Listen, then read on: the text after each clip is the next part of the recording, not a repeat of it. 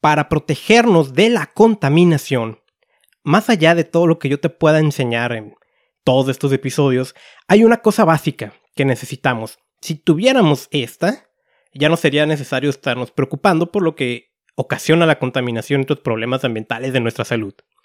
Y esa es que no exista contaminación. Y eso que se escucha tan fácil que evidentemente no lo es, requiere de ciertas herramientas. Estas mismas las podemos utilizar para mejorar otro tipo de problemáticas también. Son dos, liderazgo y comunicación. Y hoy vas a escuchar a una persona que utiliza estas dos herramientas. Por supuesto, ella es un ejemplo de cómo ser una líder y cómo comunicar a otros. Así que quédate en este nuevo episodio de Contaminación y Salud.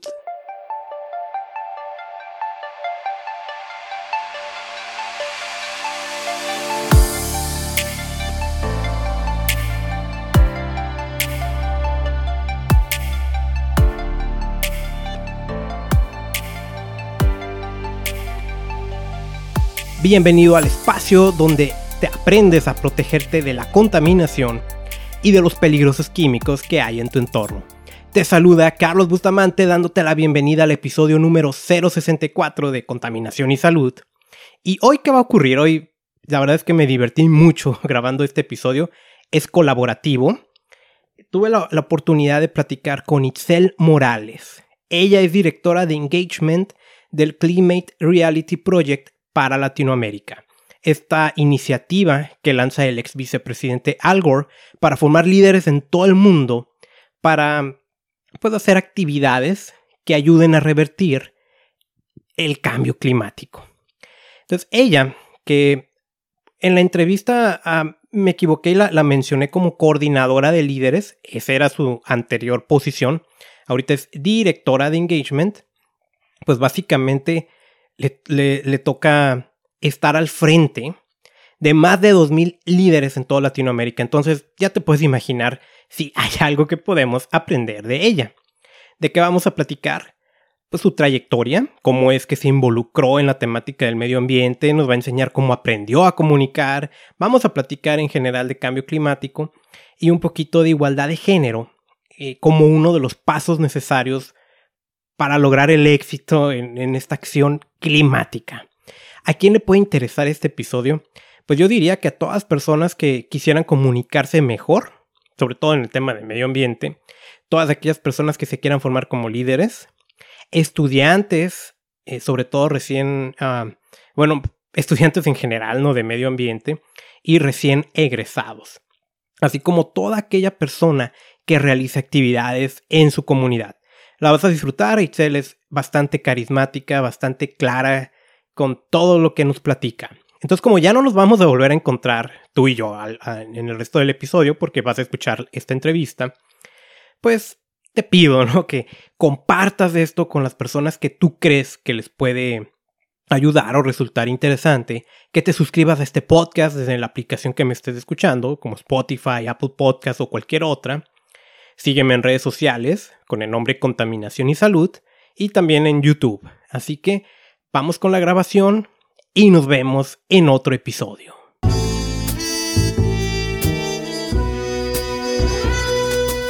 Creo que tú representas ambas cosas, liderazgo y comunicación, pero antes de que nos platiques de todo esto, ¿no? Quiero hacerte una pregunta. ¿Quién es Itzel Morales? Wow, pues Itzel Morales es una mujer joven, mexicana, específicamente em, Carmelita, que tiene un amor muy grande por Ciudad del Carmen, Campeche, que es donde siento que, que vive el espíritu de mis abuelos en sus bosques, en sus, en sus bosques de manglar, em, y pues que mi misión es, es preservar esos bosques de manglar. Básicamente yo creo que ese es Itzel Morales. Ok, súper bien. Y bueno, de entre tus actividades, tienes una posición muy importante en un movimiento que, pues tú eres la líder o la coordinadora de líderes climáticos en América Latina y el Caribe, estoy correcto, ¿no? El, o, no. sí, sí, sí. Em, Sí, trabajo en Climate Reality, América Latina, y de hecho hace, hace unas semanas, meses ya, em, me ascendieron a directora de, de, esta red de maravillosos líderes, que ya son 2.200 líderes de Climate Reality en América Latina. Así que básicamente puedo decirte que estoy viviendo un sueño al tener este trabajo y tener la oportunidad de trabajar con personas tan increíbles como tú, Carlos. Muchas gracias. Y, qué impresionante, ¿no? Más de dos mil personas. Pero cuéntanos, ¿no? Realmente, ¿qué es lo que hace Excel? ¿Qué, qué, significa que en este caso ya ser directora de líderes que están buscando hacer algo por el medio ambiente? ¿Qué, qué es para ti eso?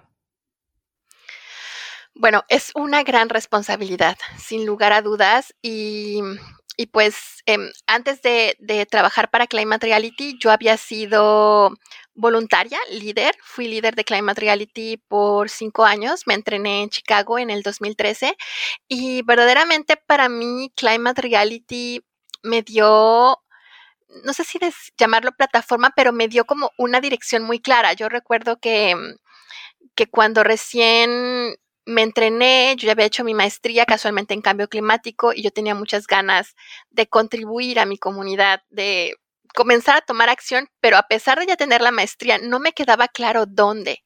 Esto fue pues ya hace casi 10 años que comenzó este camino para mí y, y verdaderamente cuando tomé el entrenamiento fue como, pum, puedo empezar a dar presentaciones, usar mi voz es lo primero que puedo hacer.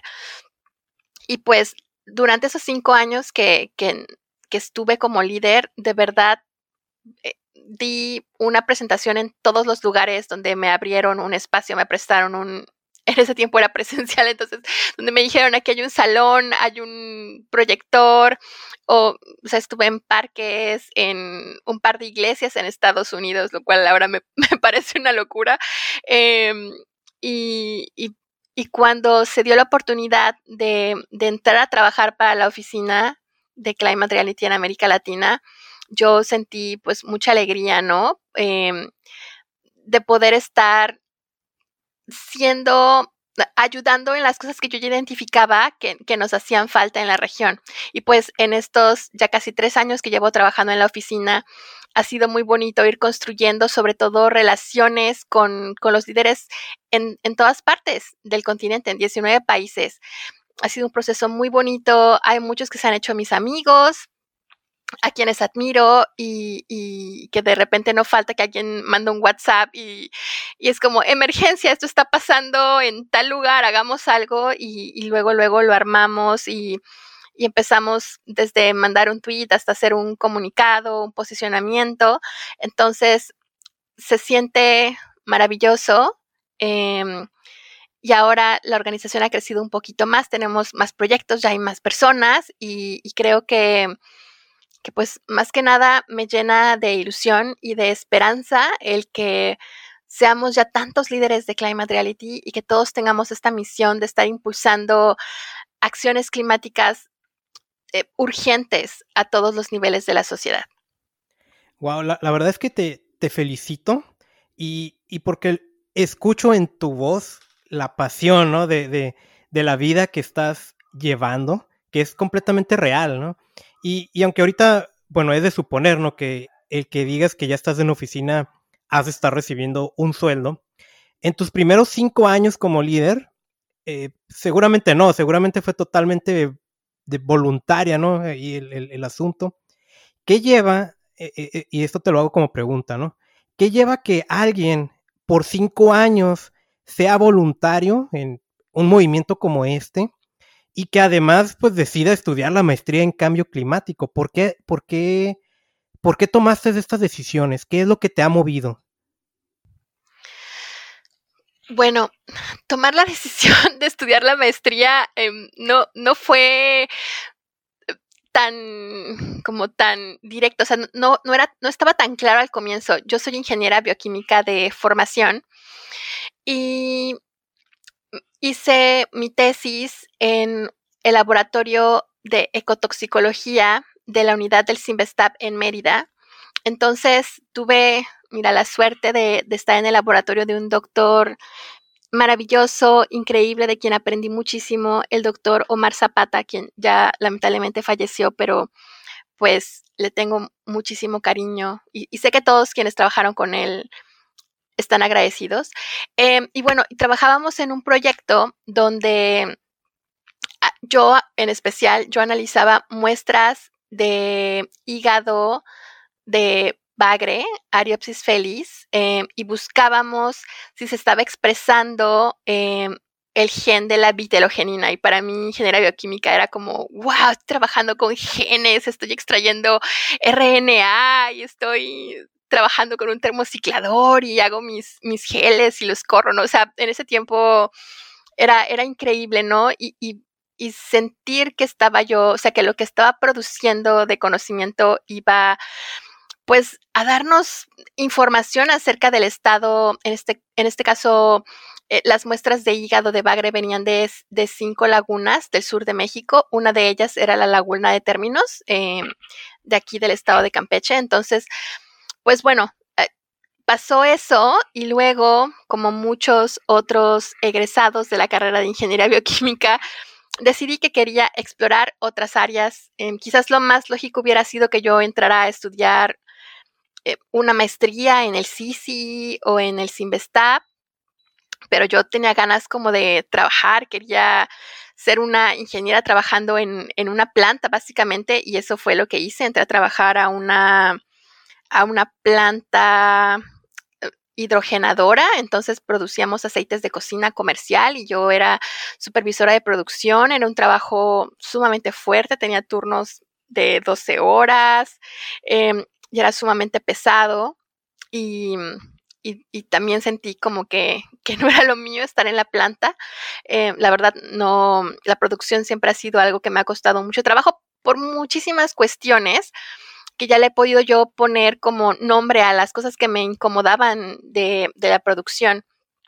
Em, y después aunque no lo creas, trabajé en la industria petrolera, Carlos. Yo, yo a veces no sé cómo es que eso pasó, pero, pero pues sí entré a trabajar a la industria petrolera aquí en Ciudad del Carmen, en una empresa pues que era muy buena en ese tiempo y estuve nueve meses en un proyecto eh, de tecnologías de la información. No vi como tal la industria, o sea, no vi como tal esa parte de la explotación petrolera, o sea, no me tocó ir a plataformas, siempre estuve en tierra, pero pero pues aprendí muchísimo de ese tiempo.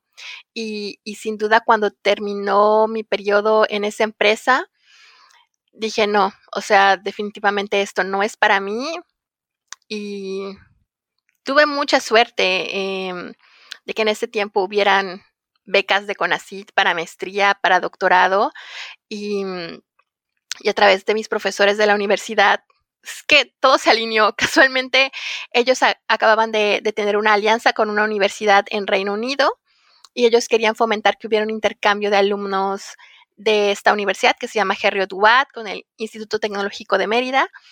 Y yo estaba en el lugar correcto, en el momento correcto. Justo había venido ese profesor em, aquí a México a traer a unos alumnos de, de la universidad a hacer prácticas profesionales y estaban en eso. Em, y coincidimos en que, en que mis profesores arreglaron que nos juntáramos todos y, y pues fue increíble, Carlos. De verdad que ese profesor, James Mayer, de Escocia, de verdad que me ayudó muchísimo en el proceso de, de la admisión em, y posteriormente, ya que tenía la admisión, fue un, pues difícil el proceso de, encontrar las becas para poder viajar a Escocia. Eh, fue muy difícil, eh, me rechazaron una beca ya que tenía yo beca y que había pedido préstamos y todo para poder juntar para la colegiatura, em, me rechazaron la visa, en fin, fue una serie de cosas muy difíciles, pero yo en verdad quería tomar este, este curso eh, eh, en, en Escocia, quería aprender acerca de qué era el cambio climático. En ese tiempo no sabía, pero, pero estaba muy consciente de que iba en la dirección correcta al ya estudiar temas ambientales eh, formalmente. Y fue de esa manera que, que, conseguí estudiar mi maestría, pero, pero verdaderamente em, creo que el proceso más fuerte entre estudiar y entrar a la acción definitivamente se dio cuando terminé la maestría, como que ya no me quedaban dudas de lo que estaba pasando em, y, que se me hizo muy evidente que tenía que hacer algo. Em, y, recuerdo muy bien que regresé todavía de la maestría y yo buscaba trabajo por todas partes y no encontraba una oportunidad laboral porque no tenía conexiones, me había ido ya un año, había estado en la industria petrolera y después decir voy a hacer el salto a, a los temas ambientales era muy difícil y, y, estuve un año más trabajando en cosas que no tenían nada que ver y cuando llegó el 2013 recuerdo, me senté, hice una lista de las cosas que quería hacer ese año. Una incluía hacer servicio comunitario, o sea, era de las primeras, quiero hacer algo por mi comunidad. Eso me quedó súper claro. Y poco a poco las cosas se fueron, se fueron manifestando, porque sí tenía muy claro que quería hacer eso. Entonces, cuando me hice líder climática y tenía como esto, ¿no? Tengo esta presentación que fue hecha por Al Gore, y sentí como que tenía una dirección, dije, le doy con todo. Y, sí, yo no, al principio estaba desempleada o tenía trabajos, fui secretaria, trabajé nuevamente en la producción, en una carnicería, eso fue brutal, fue muy difícil, em, pero estaba yo que, ok, voy a dar las conferencias y, no sé cómo voy a pagar esto que quiero hacer, ¿no? y lo hice me concentré en dar conferencias y en ese tiempo estaba yo solita, no tenía amigos que estuvieran en temas ambientales y hoy que miro hacia atrás, digo, wow, o sea, qué, qué, vida, porque poco a poco, al ir dando conferencias, mandaba muchos correos pidiendo oportunidad para ir a primarias, secundarias, eh, todos los niveles educativos, empresas para ir a dar la conferencia de Climate Reality. Y eventualmente alguien me dijo, oye, creo que tú te harías, te llevarías muy bien con, con una organización local que se llama Colectivo Ambiental Isla Verde. Creo que te llevarías muy bien con el colectivo Isla Verde. Em, y, lo recuerdo como si fuera ayer. Eh, me presentaron al presidente de Isla Verde y nos hicimos, yo creo que amigos instantáneamente. Estábamos en una reunión de una universidad y me dijo mi amigo, ven este, conmigo, vamos a, a, una junta de Isla Verde porque tenemos campaña en unos días y, y, pues yo ya quiero que estés en el colectivo y comencemos. Sin conocerlos, sin conocernos, me llevaron a esa primera junta, y es una amistad que continúa hasta el día de hoy. Y yo creo que si no fuera por ellos me hubiera quizás rendido en algún momento de dar las pláticas, pero ya, ya con estos grandes amigos, la verdad es que em, no lo sentí tan pesado y, y esos cinco años de voluntariado pues fueron muy bonitos. Difíciles, sin duda, porque siempre tenía yo que buscar, o sea, tener un trabajo para poder mantener el activismo, ¿no? Pero, pero al lado de Isla Verde, sin duda, sí. y bueno, Isla Verde y Climate Reality, sin duda fue, fue maravilloso. Pues qué bonita historia tienes, porque, fíjate, bueno, trabajaste en, en lo que tal vez hoy cada uno de nosotros, ¿no? Que estamos en medio ambiente, sería imperdonable, ¿no? pero, pero bueno, uno entre que no sabemos, entre el desconocimiento, ¿no? Y, y la necesidad, nos vemos forzados a, a, veces a acciones de ese tipo, ¿no? Sin embargo, tú no te rendiste. Y, y, mencionas, ¿no? Trabajé hasta en una carnicería, pero continuaste con tus acciones y yo te quiero felicitar por eso. hubiera sido muy fácil seguramente rendirse a los dos, tres meses y, y que ya son ocho años, ¿no? De, de, todos estos sucesos. Entonces, eh, eres un ejemplo a seguir en, en, ese sentido, ¿no? Y te, te, lo, te lo reconozco. Y, y, fíjate, ahorita tú mencionaste que pasaste como de no tener amigos, ¿no? En, en este tema. Y ahorita ya estás a cargo de más de 2.000 líderes. ¿Qué significa eso? ¿Qué, ¿Qué, es estar a cargo de más de 2.000 líderes aquí en el continente? Wow, pues mira, primero quiero comentarte algo sobre ese trabajo en la industria petrolera. eh, Ciudad del Carmen es, es, una, es una ciudad petrolera. Entonces, ese es el medio de subsistencia para, para las personas que viven aquí. O sea, tengo mucha familia que, que trabaja en eso, amigos muy queridos que trabajan en eso. Bueno, muy probablemente estas paredes de esta casa seguro tienen algo que ver, ¿no? Con, con, con ese boom que hubo en la ciudad y que quizás le permitió a mis, a mis papás poder construir esta casa donde ahora vivimos, ¿no?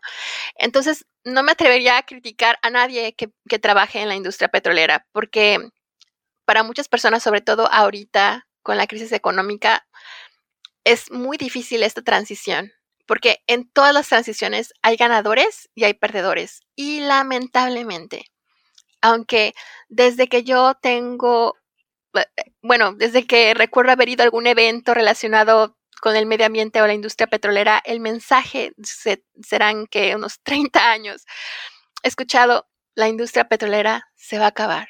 Tenemos que reinventarnos. O sea, 30 años yo lo he estado escuchando y ya llegó el momento, está pasando, la industria está cayendo y, no nos hemos reinventado y quienes están pagando el precio, pues obviamente son todas estas personas que trabajan ahí y que muy probablemente muchos quisieran tener otros empleos, pero la transición no les está llegando y no hay un plan para decir cómo hacemos que estas personas puedan reentrenarse, ¿no? Sobre todo los que están trabajando en, ecología, a los que trabajan en la parte ambiental, que quizás podrían migrar a otras áreas en otras empresas, pero que verdaderamente es lo que, lo que les toca hacer para poder alimentar a sus familias y, es algo muy, muy doloroso em, de lo que he visto aquí, aquí en mi amada ciudad. O sea, definitivamente no le deseo a nadie que pierda su casa ni que, ni que no puedan llevar el sustento a la mesa. es un tema súper, súper complejo y yo tuve el privilegio de que aún en los días en los que yo dije, pues ni modo, voy a ser voy a ser secretaria o voy a estar en la carnicería y, no ganaba mucho, em, tuve el privilegio de que mis papás tuvieran salud y que tuvieran un ingreso. Yo no tuve que decir, me urge más dinero, me voy a la industria petrolera porque pues tengo responsabilidades. O sea, no, no fue mi caso. Entonces, totalmente quiero reconocer ese privilegio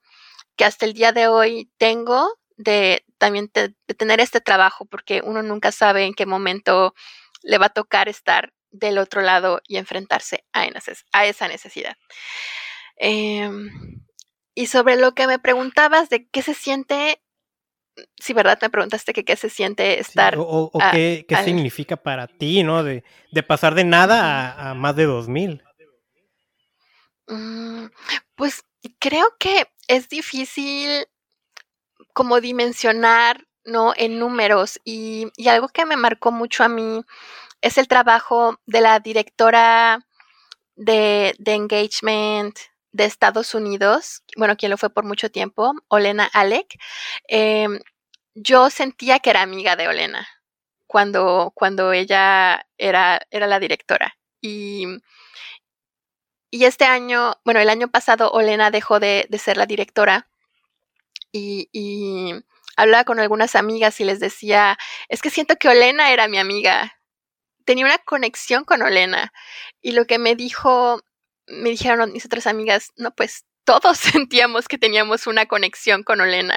Entonces, para mí es maravilloso. O sea, el que mi trabajo, o sea, el que me quedó muy presente ese trabajo de Olena, el conectarse con otras personas y escucharles y saber qué es lo que está pasando, porque definitivamente América Latina es una región muy grande, con muchos retos, aprendemos todos los días de las diferentes situaciones que están viviendo todos. No es solo desde Climate Reality estar hablando, no hablando solo del cambio climático que necesitamos tener una transición, pero que esa transición tiene que ser justa y, poco a poco, em, pues tenemos que incluir a más personas en esta red de líderes, escuchar a quienes ya están y seguir creando estas relaciones para escucharnos y entendernos los unos a los otros y también a través de eso crear espacios que permitan que los líderes de diferentes países puedan conocerse y escucharse y que, y que le pongamos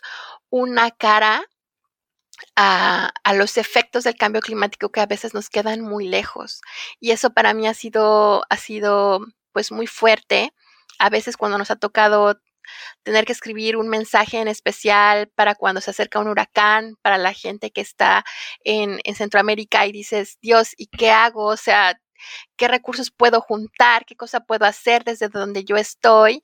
Y, y, es eso, yo creo que es, un trabajo que, tengo mucha suerte, mucho privilegio de, tener y que de verdad eh, me encantan los días en los, que, en los que puedo hacer algo para ayudar a los líderes tanto a tomar acción como a conectarse los unos con los otros. Mira, ahorita me, gusta mucho la, reflexión que, que haces sobre la transición, ¿no? Eh, ahorita, pues tú eh, mencionaste por qué la gente ahí en Ciudad del Carmen tiene que trabajar en la parte petrolera, lo cual, pues, eh, eh, pues sí, es lo que hay, ¿no? Y es lo que ha habido. Yo, fíjate, yo, yo recuerdo cuando era estudiante hace como 11 años, el, acá en Baja California se inauguró un parque eólico y, no, y, nos llevaron a conocer y todo, ¿no? Era, era la sensación, porque cuando nos hubiéramos imaginado ver algo como eso en, México, ¿no? En Baja California.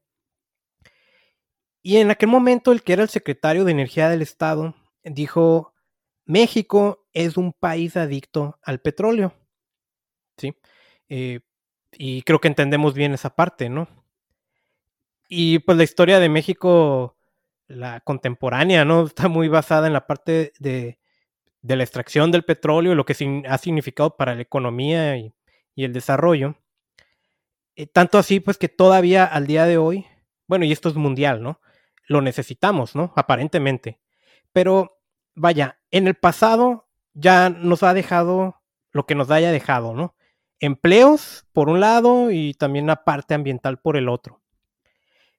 Pero no sientes que nos estamos de repente en aferrando a ese pasado y que no queremos hacer la transición como puede ya estar ocurriendo en otros lugares, sí comprendiendo que hay necesidades, ¿no?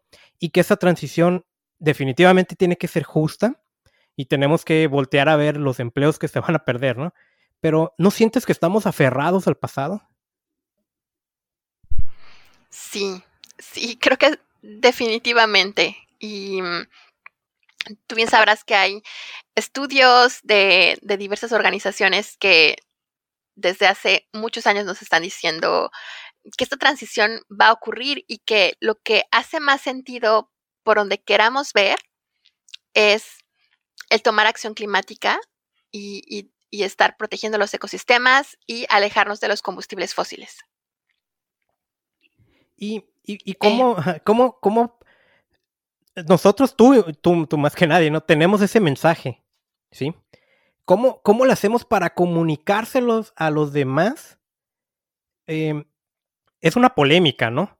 El, por ejemplo, todos queremos que bajen los precios de las gasolinas. De hecho, todos nos molestamos cuando suben, ¿no? Eh, pero no sé si a, lo mejor tú puedes apreciar que cada peso menos que cargamos en combustible es un kilogramo más de CO2 que emitimos de la atmósfera, es más contaminación. ¿Cómo, cómo le hacemos para comunicarle a los demás esta parte, que, e, esta transición?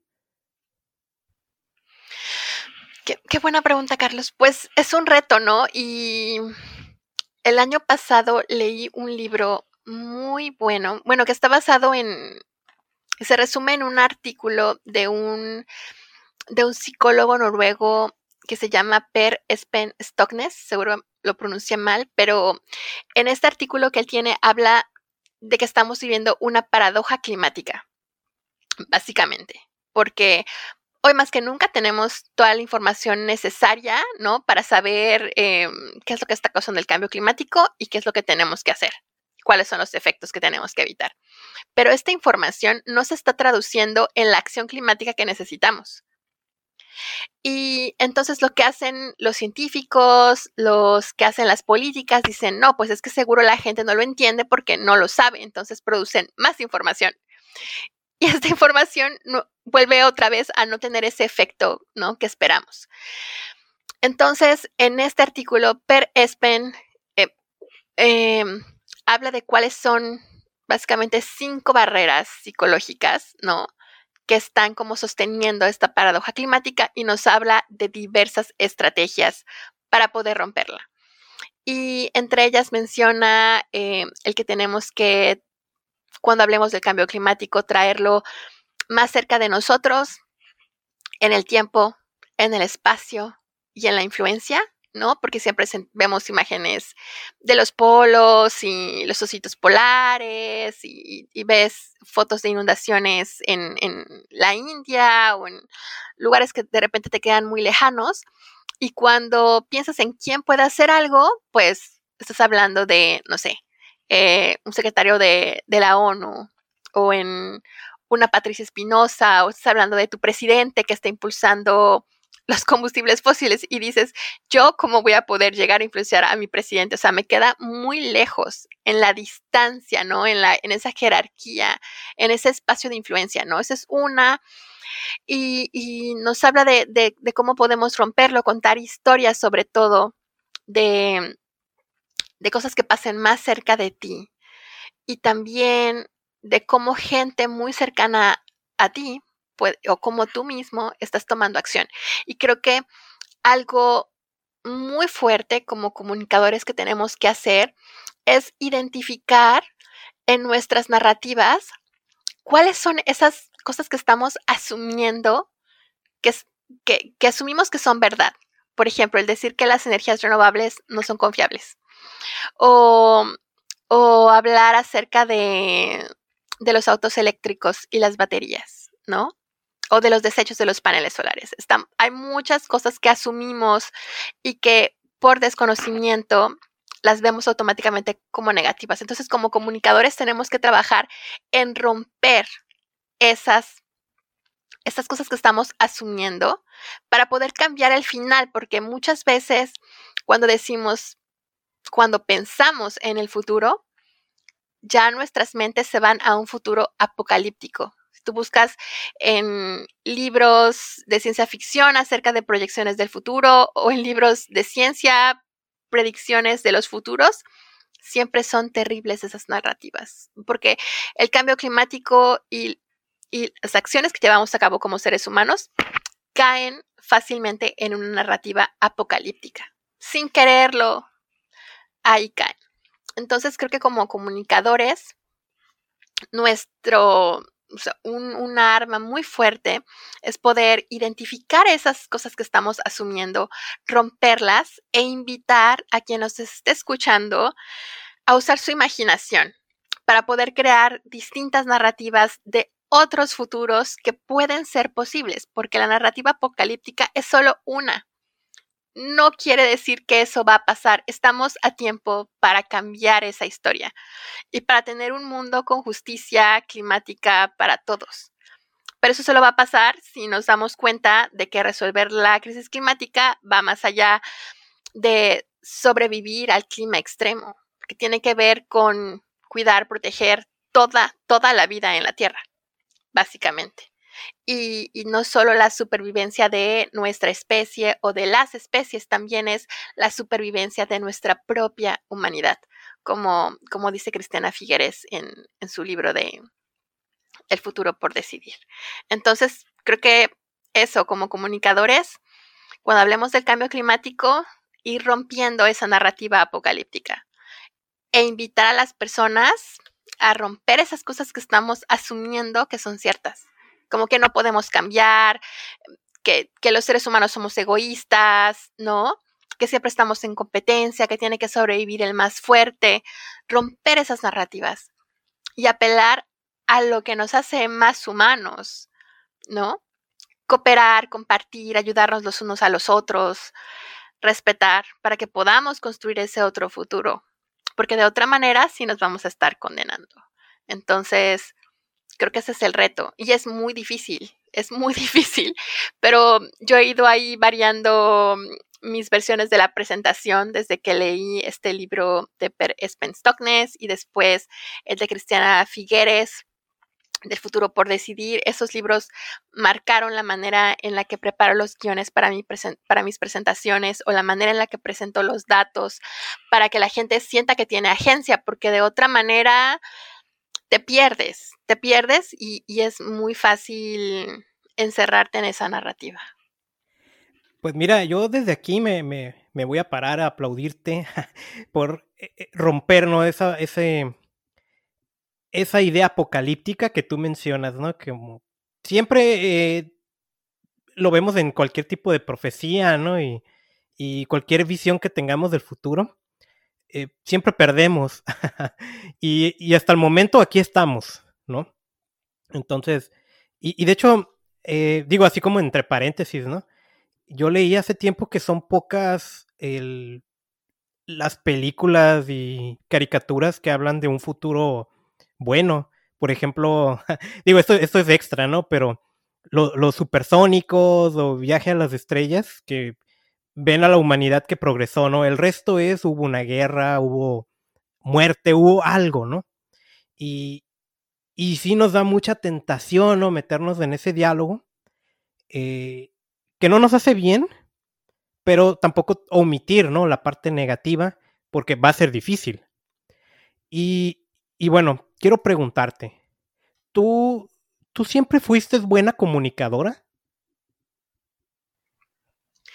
No, creo que no. No, y definitivamente, yo recuerdo mis primeras conferencias de cambio climático, la gente se dormía, o sea, eso me pasaba mucho y a veces me aventaba las dos horas de la presentación. Y, sí, definitivamente no, no era tan buena, pero pues han sido ocho años de dar esa presentación de cambio climático, de irme atreviendo a, agregar cosas nuevas, cambiar las narrativas. Em, y definitivamente yo creo que el, eh, el mayor cambio para mí, creo que fue en dos momentos. Uno, cuando hice un taller de huella de carbono para, para una empresa em, y, lo, y presentamos ese taller en parques de la Ciudad de México. Di creo que cuatro presentaciones en el 2019 con ese taller y, fue un gran, gran aprendizaje para mí. Em, preparar bromas para la presentación, el lenguaje, las imágenes. Y, y ahí siento que todavía no estaba yo lista porque no había leído ese libro de Per Spenstoknes y, y recuerdo que porque tengo un primo que es biólogo y también es líder de Climate Reality y él siempre me decía, Itzel, lee este libro, lee este artículo de Per Spenstoknes. Y yo, le, y yo lo, lo, tiraba como, no a loco, pero decía, no, es que ya leí el artículo y, de verdad que la presentación, mi presentación ya lo tiene todo. Y él me decía, no, Itzel, no, es que date cuenta. Y yo no lo podía ver, de verdad que no. Y, fue hasta comienzos del año pasado que, que, me senté un día y dije, no, o sea, que no estoy viendo de este artículo, ¿no? Y, de verdad que, que me llegó, me caló muy profundo. Pero bueno, a veces uno tiene que estar listo para leer las cosas y para entenderlas. Entonces yo creo que después de haber dado presentaciones que a veces salían muy bien, ¿no?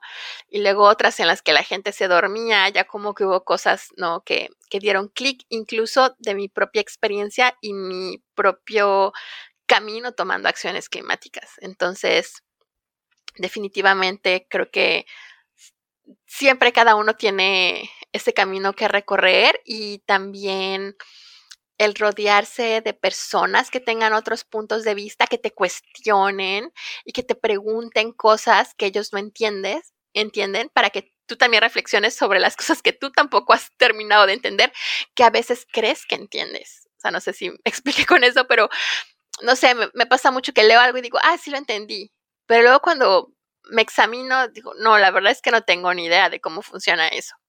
Entonces, si tú mismo, misma, no puedes como llegar al fin de cómo funcionan algunas cosas, es muy difícil transmitir eso. Entonces ahí también creo que le debo mucho a varias de mis compañeras en la oficina y a otras líderes, sobre todo a quienes son expertos en marketing, especialmente en marketing digital, que la verdad creo que hacen un, trabajo increíble.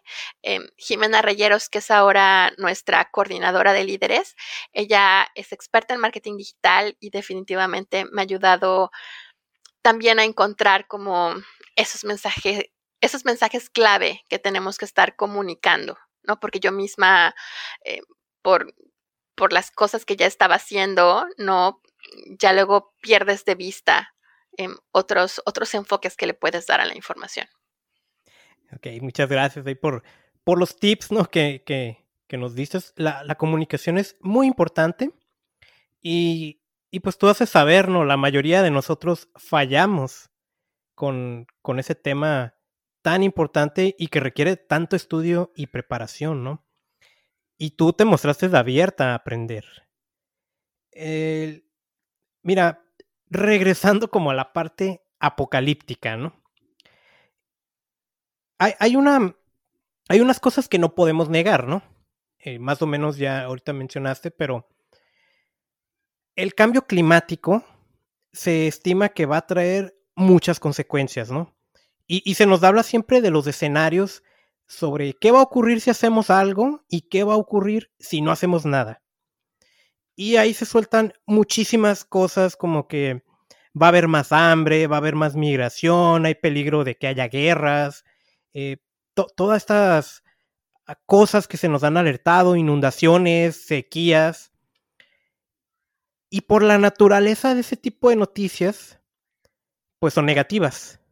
Y estar escuchando cosas negativas nos pone en cierto estado mental negativo, ¿no? A eso si le sumamos que a veces cuando queremos comunicar con quienes toman decisiones, no nos hacen caso, ¿no? Y, nos frustra. Y aunque no queramos, pues caemos en un estado mental a lo mejor de, de depresión, de enojo. Y bueno, la pregunta es, ¿cómo, ¿cómo lidiar con eso? Es una muy buena pregunta, Carlos, y creo que muchísimas personas que, trabajan en, en, movimientos desde las comunidades, que están, haciendo, o sea, que están haciendo trabajo comunitario, que están trabajando en la defensa del territorio, em, en la gestión comunitaria del agua. Bueno, yo creo que todos activistas constantemente estamos teniendo esta presión, este, este peso de, de todas estas injusticias que presenciamos, que pasan a nuestro alrededor. Y en cuanto al cambio climático es, pues, hemos escuchado a Greta, hemos escuchado a cuántos jóvenes no decir, me están robando mi futuro, o sea, yo no quisiera tener que estarme manifestando, ¿no? Por, por mi futuro y, lo tienen que hacer y eso es algo súper difícil, esa ansiedad de, de, de, no saber qué es lo que viene más adelante porque no hay garantías si, si nuestros tomadores de decisión no hacen algo urgente, ya, para ayer. Em, entonces creo que, y es algo que, que, constantemente yo me estoy, estoy reaprendiendo, porque se me olvida, pero tenemos, yo creo que todos los días, que cuidarnos, que darnos un espacio para, para cuidar nuestras mentes eh, y, y ya sea meditar todos los días de preferencia, poder salir a caminar si es posible, ¿no? Porque ahora con, la COVID es, es, difícil poder salir o tener espacios seguros para poder hacer ejercicio, pero no sé, quizás solo salir y ver el cielo un ratito, si puedes ver un árbol, abrazar un árbol, em, hacer cosas que te gustan, tus hobbies, y es sumamente difícil porque a veces, sobre todo trabajando en la virtualidad, pasas mucho tiempo en la pantalla y es muy difícil desconectarte o saber cuándo termina el trabajo y cuándo vuelve a comenzar tu vida. Es muy difícil. Sin duda es un reto y, yo misma he sentido a veces eh, fatiga por, por tantas llamadas de Zoom, pero, pero es algo que tenemos que recordar, desaprender y reaprender. que tenemos que cuidarnos, porque si como activistas nosotros no nos estamos cuidando a nosotros mismos, no podemos cuidar a los demás.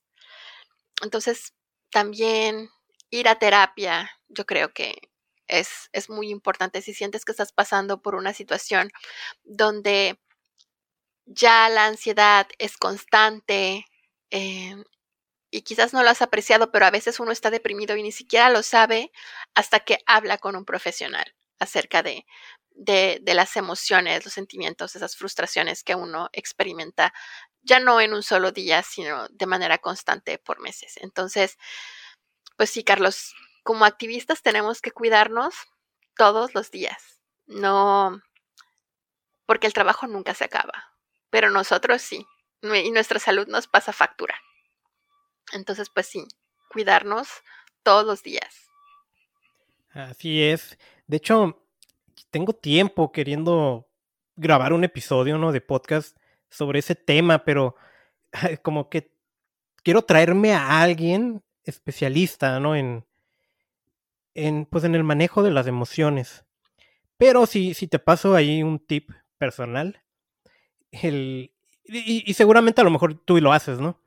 El contacto con la naturaleza es increíble.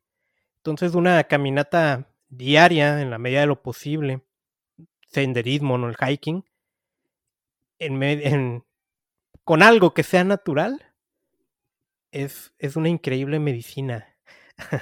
Entonces, ahí también ahí les paso el tip, ¿no? A los que estén escuchando. Y fíjate, ahorita tú dijiste de un libro, El futuro por decidir. El, aquí lo tengo conmigo. lo acabo de terminar de leer el domingo. Me, me encantó, de Cristina, Cristiana Figueres. En este libro, pues tú sabes, ¿no? Hay 10 puntos o pasos, ¿no? Que, que ella nos da. ¿No? Es cómo sobrevivir a la crisis, crisis climática. Te voy a preguntar uno, es el 9. Construye la igualdad de género. ¿Qué nos puedes decir sobre eso? Wow, construir la igualdad de género. Y es un tema uf, que yo creo que, que es muy necesario en el tiempo en el que vivimos, bueno, y en cualquier otro momento. Eh, ¿por dónde comenzar? Creo que vuelvo a, esa, a esto que te comentaba hace un rato acerca de que tenemos que, que entender cuáles son las barreras que nos están oprimiendo, porque a veces no son evidentes esas barreras. Hace un, un par de semanas tomé un curso muy bueno con, con, se llaman el Center for Story Based Strategy. Y en este curso, ellos, ellos se llama la cuarta caja, así se llama este curso, y es muy raro. Entonces, al principio tú ves como dos imágenes, ¿no? Donde es una imagen que seguro muchos ya han visto, voy a intentar contarles, pero en, en una imagen hay personas de diferentes estaturas que quieren ver al otro lado de una barda, ¿no? Y, solo una persona puede ver porque es la que es más alta. Luego hay otra imagen donde em, las personas ya están como sobre cajitas y pueden ver al otro lado de la barda, pero como todos tienen diferentes estaturas, no, no terminan de poder ver todos. Y luego hay otra imagen donde hay quienes tienen dos cajas o tres cajas y ya de esa manera están ajustadas esas cajitas para que todos puedan ver al otro lado de la barda. Entonces, a eso ya le estamos llamando como la equidad, ¿no? Y la parte donde todos tienen el mismo número de cajas, esa parte es la, la igualdad. Entonces, allá tenemos tres cajitas. ¿Y cuál es la cuarta caja? No.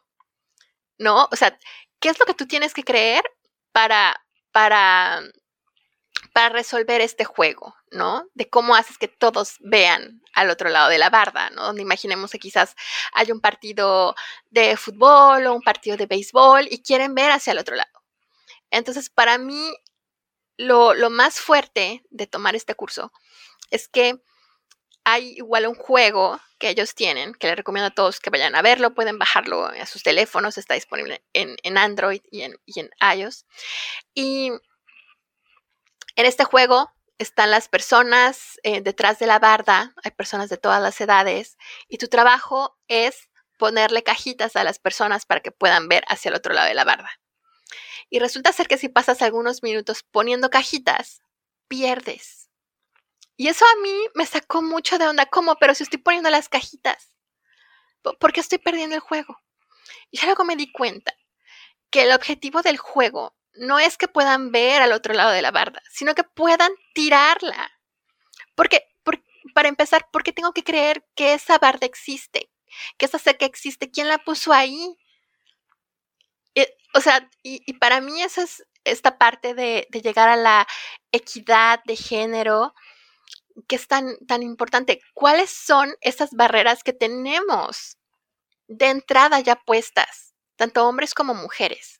Y cómo juntos vamos a tirarlas, porque no se trata de estar poniendo todo el tiempo estas cajitas y siento que a veces como activistas nos ponemos en ese lugar y ni nos damos cuenta porque ya no ya no podemos ver que la barda está ahí, asumimos que la barda está ahí, es lo que te decía de tener que romper con esos conceptos, con esas ideas. Entonces, como, como mujer, em, eh, tengo ese reto ante mí ¿Cuáles son esas barreras? Porque si no puedo verlas, entonces no puedo unirme con otras personas para poder tirarlas y verdaderamente llegar a la liberación. Y esa ya sería una quinta caja. ¿Y cómo se ve? No lo sé. Es ahí donde tenemos que, que imaginárnoslo porque si nos imaginamos que vamos rompiendo como, bueno, poniendo estas cajitas, no, pues ya hay una cuota de género y ya hay un vagón para mujeres exclusivo en el transporte público en la Ciudad de México, y luego de repente dicen, no, pues que hay un toque de queda em, para los hombres, ¿no? En las noches eh, para que las mujeres estén más seguras, pero eso no está rompiendo con estas barreras reales de, de la estructura patriarcal, que además tiene que ver, o sea, que está influenciando este capitalismo y la explotación de los cuerpos de personas, hombres y mujeres y de la naturaleza. Entonces, solo quería poner eso ahí, porque, porque a mí me parece muy fuerte el que, o sea, que verdaderamente tenemos que romper con esas cosas que estamos dando por sentado. Wow, este, no sé qué decirte, creo que quedé conmovido.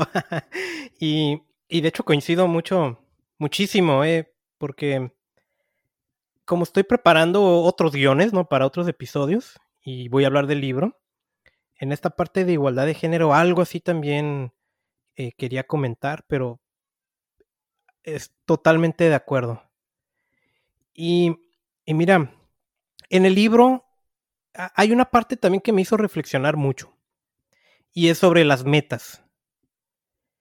Eh, sabemos, ¿no? Que ahorita la meta que tenemos es lo que estamos emitiendo de CO2, de gases de efecto invernadero, tenemos que reducirlo al 50% hacia el 2030. ¿Sí? Y, fíjate ahí donde la, entra la, parte de la narrativa, ¿no? De lo que puede estar cerca de nosotros o de lo que está lejos. Entonces, te, a, lo mejor tú recuerdas ahí la, esta parte del libro y te voy a hacer la pregunta que creo que puede ser la más difícil.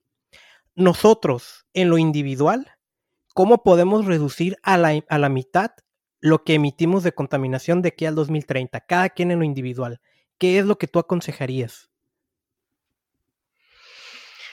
Wow. Está difícil, Está muy Fuerte. Está muy difícil. Porque sabes que es que después de un tiempo, o sea, no te digo que las acciones individuales no sean importantes, pero si no cambiamos el sistema, o sea, por más botellas que yo salve, o sea, si Coca-Cola no las deja de producir, ¿qué estoy haciendo? Y lo mismo, si queremos reducir estas emisiones y gran parte viene de, de la quema de combustibles fósiles para energía, para el transporte, ok, puedo dejar de transportarme de cierta manera, si me lo permite, ¿no? Mis capacidades físicas, porque ya también yo estuve con una rodilla rota un tiempo y si no me transportaba en coche, pues, pues no, más no podía. Em, pero, pero si quien está tomando las decisiones acerca de dónde viene mi energía no está impulsando los renovables, entonces todo lo que estamos haciendo, aunque es importante, no está yendo contra ese problema más grande. Entonces, yo creo que Uno, verdaderamente sería tener los oídos y los ojos abiertos, ¿no? Para nosotros también disminuir nuestra demanda de energía, hablando de un tema nada más. Y otro, usar nuestra voz verdaderamente para cambiar lo que tiene que cambiar. Porque si no, estamos poniendo todo el peso de este cambio, que es estructural, sobre los ciudadanos. Y es desviar la atención de quienes están haciendo estas políticas o de quienes están promoviendo estas políticas que nos están contaminando y que a fin de cuentas quienes terminan pagando el precio, pues son las personas, con su salud, con su bienestar, con su futuro. Ok, súper bien. Muy de acuerdo también. y fíjate, ahorita pues ya hemos hablado mucho de, los líderes climáticos. Que, que, si alguien que nos está escuchando allá, ¿no? Quiere ser líder climático, ¿qué es lo que tendría que hacer? ¿Cuál es la próxima oportunidad que tiene él de ser parte del movimiento? Buenísimo. Pues este julio vamos a tener un entrenamiento para líderes y lideresas climáticas eh, totalmente gratuito en español em, y para dirigido especialmente para personas de América Latina. Entonces, en unas semanas más, yo imagino en unas tres, unas cuatro o cinco semanas, vamos a abrir el portal de inscripciones para el entrenamiento y pueden encontrarlo en las redes de, vamos a publicar el enlace para la inscripción en las redes de Climate Reality América Latina. Pueden encontrarnos como arroba climate, climate latino en Facebook, Instagram y Twitter y ahí van a poder encontrar el enlace para registrarse en unas semanitas más totalmente recomendado, ¿no? Esta, yo, yo lo tomé en inglés, ¿no? Entonces ahora uno enfocado en América Latina, qué emoción. Y en español. y en pues español. Imagínate. sí. sí.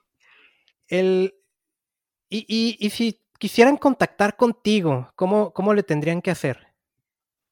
Si quieren contactar conmigo, pueden escribirme a mi Twitter o a mi, en mi Instagram, em, que están públicos y pueden encontrarme como arroba sirena serena.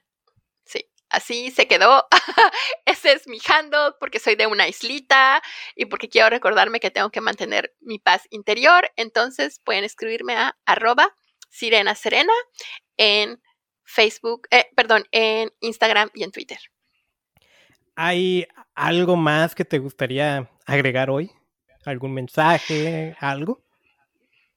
Em, pues creo que, que pues sí, hacerle comercial a otro libro muy bonito que no sé si ya leíste, se llama All We Can Save y es un es una antología de ensayos de mujeres al frente de la lucha por la justicia climática. Eh, y, todos los ensayos son preciosos.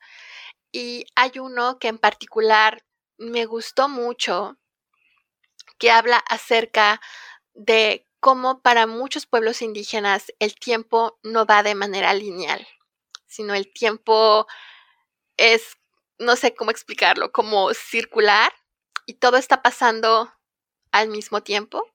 Entonces, no, no estamos desconectados de nuestros antepasados, porque ellos de cierta manera están aquí y sus vidas se están pasando ahora. Entonces, creo que mi invitación sería como a reconectarnos con nuestro pasado y al mismo tiempo con el futuro, porque aunque no tengamos hijos, somos los ancestros de otras generaciones y estamos heredando este mundo para ellos así como al mismo tiempo lo estamos recibiendo de nuestros ancestros. Entonces creo que pues eso sería lo, lo que me gustaría recomendar a quienes están escuchando tu podcast, a que pensemos en otros, en esos otros seres humanos, a quienes, con quienes compartimos hoy y con quienes hemos compartido y compartiremos para, para ser la mejor versión que podamos de nosotros mismos. Pues muchas gracias por la recomendación por, por este libro, habrá que buscarlo. Ya sabes tú, ¿no? Lo que significan para mí los libros, entonces no voy a estar en paz hasta que lo, lea. y, a ver si luego le hacemos un, un resumen. Itzel, muchísimas gracias por tu tiempo, por tus palabras. cada una de estas acciones, ¿no? Que esto es, esto es comunicación, o Lo que estamos haciendo hoy. Eh, estamos transmitiendo un mensaje. Y, y, nunca tenemos la idea, ¿no? De a quién le puede llegar. Y a lo mejor le llega a la persona esa que, que va a representar ese cambio, ¿no? Que, que nos va a liderar, que va, no sé, el que va a dar un nuevo sentido, ¿no? A la situación. Entonces, muchísimas gracias por, otra vez, por tu tiempo y, y por tu disponibilidad. No, gracias a ti, Carlos, por este espacio, por, por estas tan bonitas preguntas que, que me hicieron recordar cosas y al mismo tiempo imaginarme otras. Muchas gracias, Carlos, y un saludo a toda tu audiencia.